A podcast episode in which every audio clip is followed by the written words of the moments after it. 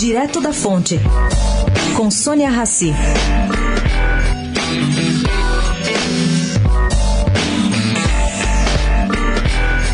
Gente, tinha muito camarote na Avenida Sapucaí este ano querendo aparecer na mídia. Talvez porque venderam convite e precisavam de alguma exposição. Entretanto, havia um espaço gigante instalado na avenida que, pelo jeito, tudo o que queria era passar desapercebido.